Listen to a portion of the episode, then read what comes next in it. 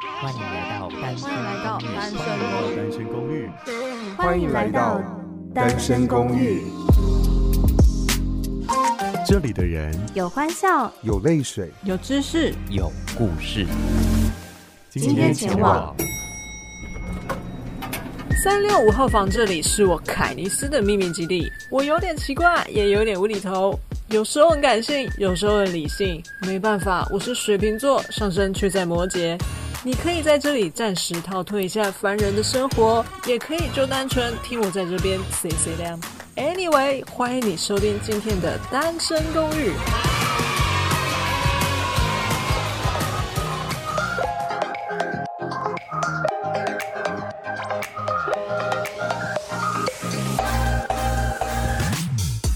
欢迎收听单身公寓三六五号房，大家身体还健康吗？真的是非常久诶，差不多有了快三个月没有录音了。那这一次录音呢，我一样采取线上录音的方式，音质上没有比过去几集好一点，但是我已经尽我的全力，就让它音质好了，希望大家见谅。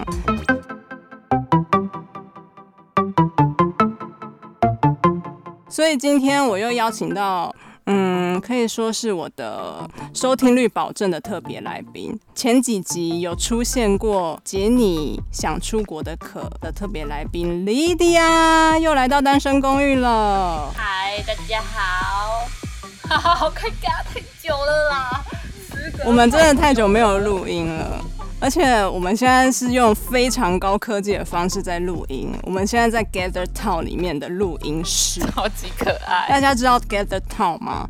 远距办公室。我在远距办公室里面盖了一个录音间，所以我邀请 Lydia 来到我的 Gather Town 虚拟录音间录音。所以现在我们其实是就是在彼此自己的房间里面啊。可以说一下，我们这一次录音真的是敲了很久哎、欸，真的是不好意思，这是我的错，我的错。错，没有没有没有，其实就是呃没有录音，我就是直接放着，我也没有很急着，就是有什么有什么更新上的压力。这次的主题呢，其实是不是有一点小小的严肃呢？好像有一点呢、欸。好，先跟大家公布一下主题好了，今天的主题就是到了三十岁会好起来的问号。前阵子我们曾经因为三十岁这个年龄感到，对，呃，有一些症候群症状出现，可以这么说吧。三十岁的症状。那其实之前前阵子可能 Lydia 在呃进入三十岁的时候，好像呃有跟我私底下聊天的时候有呃聊到一些疑惑或者是迷惘，所以我才邀请 Lydia 来跟我开启这一集。你是否也出现了三十岁的症状？因为我觉得就是我们敲了很久，然后这这件事情呢，我们也聊了好好一阵子了。就是可能现在莉迪亚心现在心情又可能又有点不一样了。但是我就是就当初我们聊的东西，然后来列一下，就看大家是不是也跟我们有一样的共鸣感。症状一：三十岁的时候常常会出现想要转换跑道的想法。症状二：无奈的感觉导致低落的心情很重。症状三：你可能听到一句话，你就会立马暴怒，就是有人跟你说你都已经三十岁了。症状四：这个社会的价价值观导致自己常常有格格不入的感觉，然后不断的会问自己说：这就是我要的人生吗？所以刚刚以上症状。你认同吗？我觉得第一个跟第三个就是想要转换职场跑道的想法，就是还是不断的一直都有。其实我自己就是还是有偷偷在投一些就是其他新的领域的的履历，但是因为毕竟是换换一个跑道，所以其实就是中签率很低，这样。然后还有就是我最。我自己对于第三个，就是你都已经三十岁这一点也是很有感觉，因为其实这是我之前就是面试的时候，其实有被问到，就是他们就是说，哎，你已经三十了，就是很轻巧的看着你的履历，然后就说，哎，你已经三十了，然后就想说，嗯，and then 就是这句话就是一秒一秒让人暴怒，对，因为其实其实我可以理解他可能说这句话没有别的意思，嗯。或者是因为我脸看起来比较幼气嘛，嗯，所以他就是有一种压抑的感觉，说，哎、欸，其实我已经三十了，我也不知道他们说这句话到底有没有很深入的思考就讲出来，还是怎么样。但是到底是称赞你年轻，还是 还是有一点贬义？对，就是在一个中间灰色地带。对，对，对，所以我对于一跟三。就是我自己是一直都还是还蛮有感觉，毕竟我自己就像刚刚说，我还是有不断在偷偷偷其他不同领域的工作，嗯，然后我觉得无奈导致的低落感，其实我自己觉得有点像是一直都没有找到自己要有成就感吧，嗯，对，就是你会一直想，因为哦，就是可以再提，就是大家可能因为我上一次来凯尼斯的房间的时候，其实。就是是一个在讲一个我旅行，因为就是我就是之前就在环游世界，对，上一集大家可以去，然后第十集收听，对，第十集是第十集，然后那个时候其实回来之后，我就就是像大部分的人一样，就是投入到职场里面去。说到旅行，其实又可以讲回去说，嗯、你目前现在的工作，呃，也跟你那个时候的旅行有关系。其实你现在可以跟他说你在录音啊，因为我这也不会录到。哦，你啊，对哦，你其实看得到我镜头在干嘛？然后我可以剪掉。我要跟大家说，我们现在就是这么的居家，我们现在身边就是可能随时都会有爸爸妈妈闯进来，随时都会有室友闯进来，you know。然后我一直看他一直对很静音的在叫他的室友赶快离开。我可以剪掉，我可以帮你修。哦，完蛋！所以你刚刚想要问你说，因为上 就是因为上一次你我们在聊的是你出去环游世界的冒险旅程嘛？对，你那个时候的冒险旅程，其实又跟你现在的心灵状态还有工作环境有关。你可以介绍一下你现在在做的工作是什么吗？哦，oh, 我就是在广告公司里面当文案。那你有什么契机让你进入广告圈吗？因为你其实本身并不是广呃传播科系，或者是对我是一个我是一个就是完全八竿子打不到的系，就是我其实是工业设计系的。然后，然后其实会想要做文案这件事情是有一个非常策略逻辑的思考的。就是那个时候在国外，然后我其实在国外的时候，那个时候就有在写一些就是换日线啊什么的，就有在写一些文章，然后投稿。大家可以上网搜寻换日线这个网站，就是上面的文章都很深入，觉得很适合找到一些不错的文章来阅读。然后就是那个时候就是有在写一些文章，然后回来之后就觉得说，哦，我其实很喜欢就是文字这个东西，然后我很喜欢去传递自己的想法。那那个时候就是一直在想说，那我可以做什么事情？然后就觉得哦，做广告，因为其实我不算是完全跟广告完全没有相关啊，因为毕竟我就是广告设计系嘛，然后后来工业设计系出来，所以其实对于广告这个圈子，虽然说不是熟门熟路，但是略有略略有耳闻，嗯，这样子。然后，所以我就想说，那好，那我就是想要做文字嘛，然后想要就觉得拍片很好玩，然后去传递一些自己的想法很好玩，所以我想做广告。那我就开始再去想说，那广告。的这个体系里面哪一个职位适合我的，所以我就开始找，然后广告大家就可以去找啊，就是广告公司里面基本上就是 AE 嘛，就是业务部嘛，嗯、然后再来 strategy 就是策策略部，嗯，然后再来就是创意部，嗯，然后创意部里面的核心就是一个就是文字负责处理文字的就是文案，嗯，然后负责处理画面的就是 art，嗯，然后我就想说，呃，接待客户这件事我觉得是不行的，所以我就觉得 AE 我就直接把它踢掉了，然后策略嘛，因为策略其实是比较稍具。在在广告生态里面，策略比较比较具它的专业性，因为它有一些什么呃，你要去看一些大数据或有的没有的东西，它其实比较比较比较具有专业。我这样讲会不会惹到人？策略 算是就是比较分析市场，对 TA 的，对对对对对，他们其实嗯嗯嗯嗯，OK。对对对，他们会用一些工具呀、啊，会调一些数据，然后要去做一些数据分析的动作。这跟尼尔森调查那很像哎、欸，嗯、就是很像尼尔森。诶，对我他们会跟他买数据这样子。哦。对，但现在应该还好，因为现在有太多调查公司了，就是不止尼尔森。嗯。对，然后对我们就是会跟他买数据，然后之类的。那我就想说，我觉得策略这个东西，我好像要一一次直接进去，我觉得有点困难。嗯。所以我就想说，那我也许。对我来说最适合的就是创意部门，嗯，然后我就试着就是进到文案的世界里面，然后我就我就蛮幸运的，我就进去了，对，就是我就自己做了一个以我自己自以为的方式做了一个作品集，嗯，然后我就这样子进到了广告圈里面来，嗯，对，然后就这样也走着走着也走了三年，嗯，对啊，就是今年第三年了。其实我想要跟大家透露，其实我觉得 Lydia 的文笔很好，就是我就是上上一集就是你有就是稍微讲到说你之前去旅行的时候有创一个那个粉丝团嘛，然后你会在上面分享一下你旅行的所见所闻还有文章，然后那个时候我看的时候我就会觉得。呃，Lydia 的文字就是非常的有画面感，也有包含你自己个人个人的感情在里面。大家有兴趣的话，可以去看一下。感谢你的那个粉丝专业叫。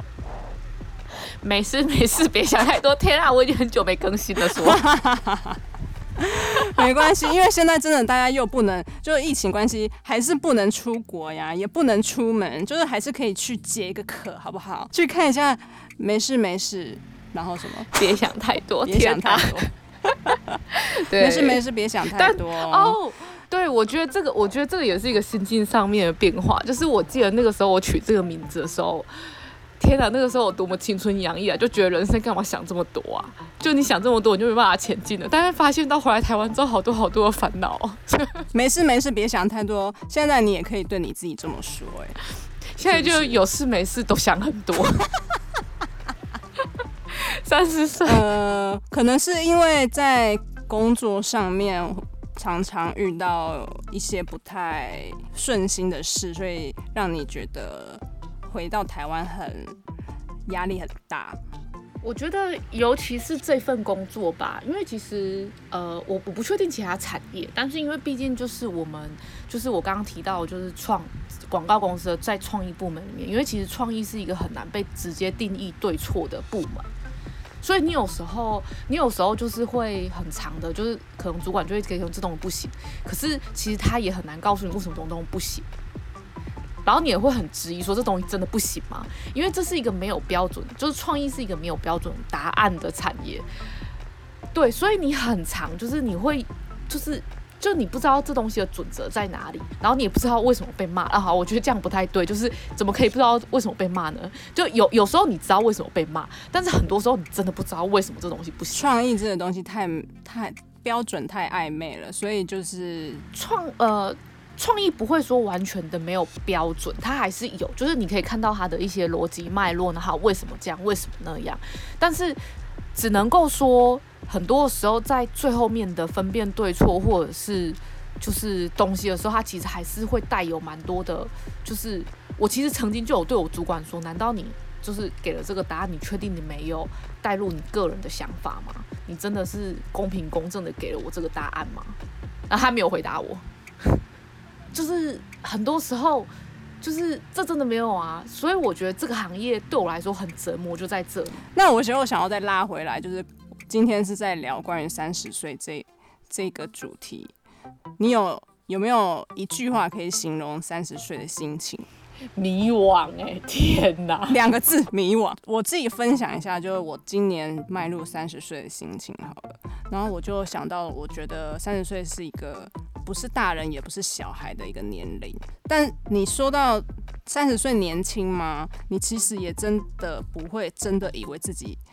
算年轻，嗯，然后我会觉得三十岁可能有比较认识自己多一点，会比较知道自己喜欢的事情跟不喜欢的事情，然后以及个性上好像，呃，我自己有觉得比比比过去二十几岁的时候还要稳定一点吧，我觉得。嗯，尤其我是从澳洲回来之后，真的有觉得我比较不会像以前那么爱玩欸。对，还是很喜欢玩，可是会觉得那个玩跟以前那一种什么都想尝试的不一样。我觉得我自己的三十岁有点像是我自己在要进到三十岁之前，大概二十八、二十九那个时候吧。我那时候真的有种焦虑感，就觉得说天啊天啊天啊，好像要三十，好三十，好。哦，你有进入三字头的焦虑感？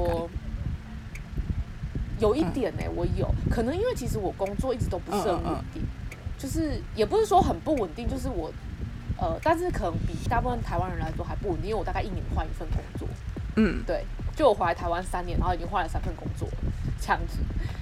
然后我觉得对我来说会有一种焦虑感吧，就是会觉得说每一次我换一份工作的时候，都会一直问我自己说，我还要坚持在广告圈里哦，我还要吗？就像我现在也很想要离开传播圈，然后去什么深山野岭养老，就是会觉得可能在国外看到了一些不同的人的生活模式，然后会影响到自己在台湾的生活方式。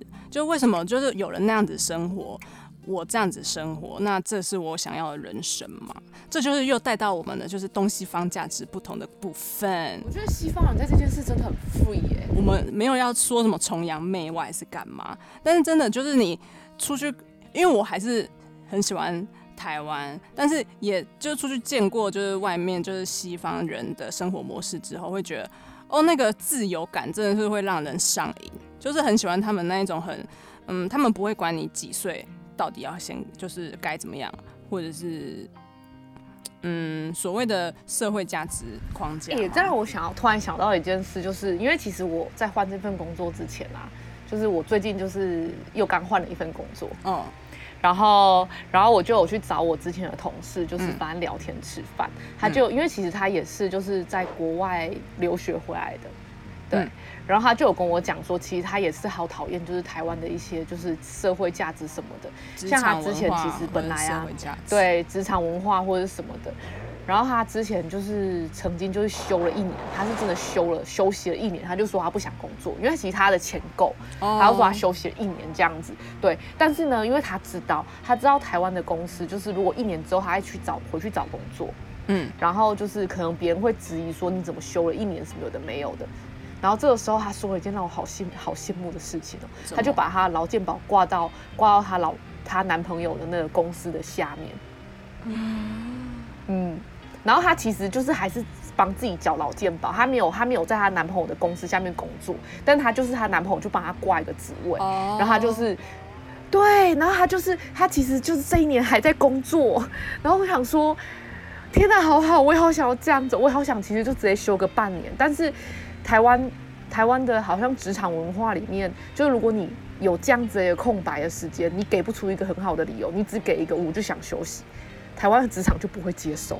对，所以你是说她男朋友是的，她她男朋友是老外是不是？嗯，哦，不是，她男朋友是台湾人，她男朋友是台湾人，然后她男朋友有自己的公司，然后她就跟。就是那，可是那个女生她自己本身能力其实是很好的，就是她就说我就是想休息一年啊，可是因为她知道就是这一年可能就是可能在之后再找工作会有问题，所以她就是把她的劳健保挂在她男朋友下面。嗯，对啊，她男朋友就让她挂，然后就等于他其实履历拿出去还是可以写这个东西，对，他就可以写，然后他劳健保也确实的就是这一年是有，有是有对是有缴的这样子，嗯。天啊，这个好好哦！其实首先是要先有一个有自己公司的男朋友，对，好孤单哦，好孤单哦。让我想到就是之前是是不是你跟我分享的？你觉得其实每个人的人生周期都不一样。对啊，因为其实东方就是有一个很。很规律的，就你几岁要干嘛，然后你要读国中，你要干嘛，你要干嘛，然后之后你三十岁之前你要成家，三十岁之后怎么样，有的没有的，嗯，就是东方就是有一个很明确的时间周期，但是我们刚刚有提到，就是说每个人的时间周期不一样，这是国外有人提出来，他要说我们死的时间点又不一样，嗯，为什么我的时间会跟你一模一样？难道我跟你死的时间点一样吗？对啊，对啊，但我们现在在台湾。但我也很爱台湾哦，by the way。对啊，我们 就不会回来了。对啊，我也很爱台湾啊，因为我觉得台湾治安很好，治安好，东西好吃，然后交通又方便，真的是台湾很好的优点。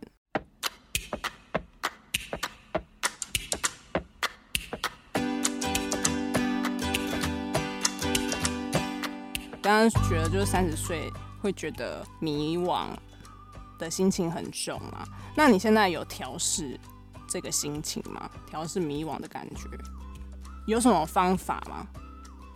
我现在给我自己的就是压制我自己不安心情的方法，就是反正我就是继续努力，嗯然后没有答案，始终是没有答案嘛。嗯但是就是尽尽可能的去做到自己在现阶段可以做到的事情，因为没有人能够回答你的问题。然后，但如果你停下来的话，答案也不会自己找上你，嗯所以你只能够继续走下去。嗯。就是一整个人，这就是人生。虽然正向思考也蛮重要的，是我现在比较喜欢那一种毒鸡汤的想法，你知道吗？啊，懂。酸一下，世界更和平。谁说迷惘就很糟糕？就谁不谁不会迷惘？我之前还曾经在现实动态上面写说，就我发一个那个 Q&A 嘛，我好像是写，我好像是问说，你什么时候会觉得迷惘？有有蛮多人回我的，就那那一次就就是有蛮多人回我说，我 always 都在迷惘，还是说我天天都是在迷惘之类的这种。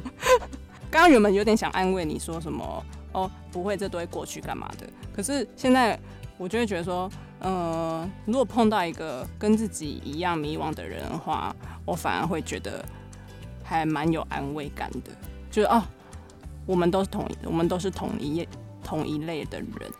说到这个，我之前不是也有，就是因为其实我上一上一阵子的工作，其实我就是有也有经历过一个低潮嘛，然后我记得我那个时候也有剖了一个文章，然后发现没想到超多人回响的，我就写说，就是逃避难道真的是一件很可耻的事情？因为其实，呃，你出社会之后，我觉得有一种主管是最恐怖的，就那种会情绪勒索的主管，对，然后。我其实遇到过两次那种情绪勒索的主管，他们会用各种就是，哎、欸，你不是怎么样吗？就是那种他讲话都带酸带刺。跟这种人相处真的是会让人精神耗弱啊，超恐怖的，超恐怖的。就是你知道，毕竟就是我觉得可能台湾人的天性吧，所谓的奴嘛，奴性又社畜感，但是太重。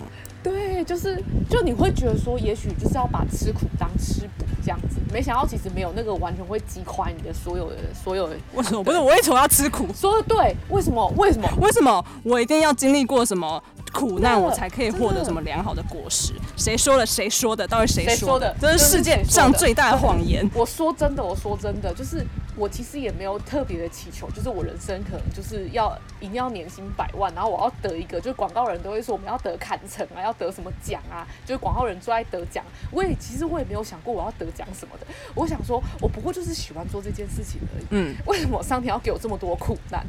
嗯，其实有时候热情要好好的保护起来，不能让你的热情就是一下子就是贡献太多，不然就是很容易。对，所以我觉得，我觉得这就要给大家就是一个建议，就是你要好好保护你自己，就是你要学会说不，因为说不有时候是在保护你自己。嗯对，就是你要先开始保护你自己，你才可以慢慢可以保护你的热忱。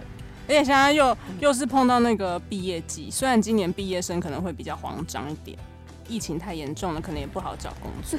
这两年的毕业生，我真的是觉得辛苦了，辛苦大家了，天哪！我们可以给就是新鲜人给他们一点建议，要学会说不。我觉得说不是最好的能力。莉迪亚姐姐教你要学会说不。那你觉得碰到那种？呃，真的情绪勒索的人的主管该怎么办？我现在给我自己的方法就是，我就是只能做到这样子。你给我多少时间，我就给你多少东西。对，就是我也不我也不唬烂你，就是我不偷懒你，反正我就能做我就做。但是呢，啊，如果不能做，你骂那你骂啊，我就真的我就承认你有时候自己承认自己不足也蛮重要的。嗯、呃，有时候你真的不要在履历上面写你。哇高，真的是不要一下子把你所有的那个法宝全全部献出来耶，不然他可能会觉得他当初并没有要求这么高的标准，那么高的人才，但是他可能看到你哦会这个又会那个，那你就是一个人当两个人用，真的小心被熬，小心被熬，真的小心被凹。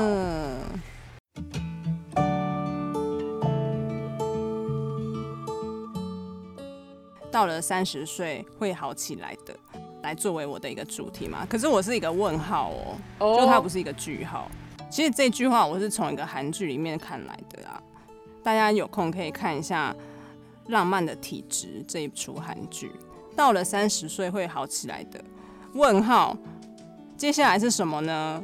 女主角其实就说没有到，就算到了三十岁也不会好起来，所以就把握当下吧。其实没有要唱衰三十岁，呃，有多不好还是干嘛的。其实还是有很多人就是在三十岁，嗯，获得蛮多成就的啊。那我们的迷惘就来自于有很多人获得成就，会觉得为什么自己做不到？